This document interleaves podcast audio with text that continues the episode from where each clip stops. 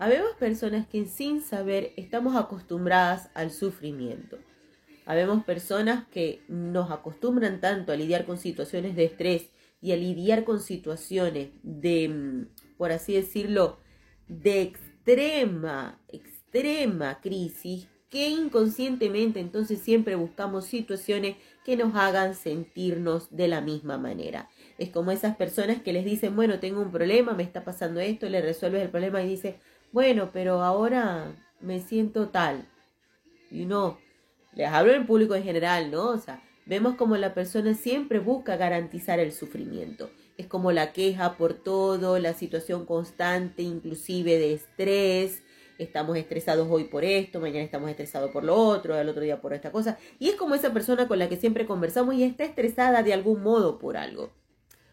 Yo le coloco mi parte científica y aunque no lo crean, nuestro cerebro es tan perfecto que cuando nosotros lo acostumbramos a situaciones de extremo estrés, nuestro cerebro produce más cortisoles, ¿no? Para estar como engrinchados ante la situación y que cuando estas situaciones se alivianan, pero hemos, nos hemos acostumbrado a tiempos muy prolongados de este tipo de vivencia, nuestro cerebro inconscientemente va a buscar situaciones para poder producir la dosis de cortisoles recomendada y es cuando vemos a esas personas que de repente se estresan fácilmente por todo o se pueden enojar fácilmente por todo cuando ya las cosas en apariencia están mucho mejor que lo que antes estaba viviendo esa persona.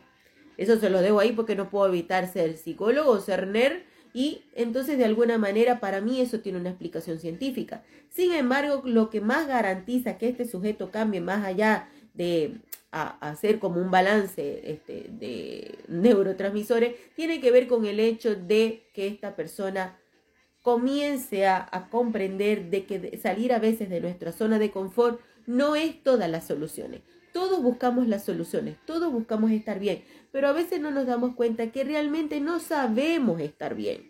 Y cuando las situaciones se nos van solucionando o cuando van saliendo de manera a nuestro favor o fructífera, inconscientemente buscamos situaciones que nos hagan sentir de la misma manera a la que estamos acostumbrados y buscamos quejas día a día en nuestras parejas, en nuestros trabajos, en nuestras situaciones cotidianas, en los gobiernos y pare de contar.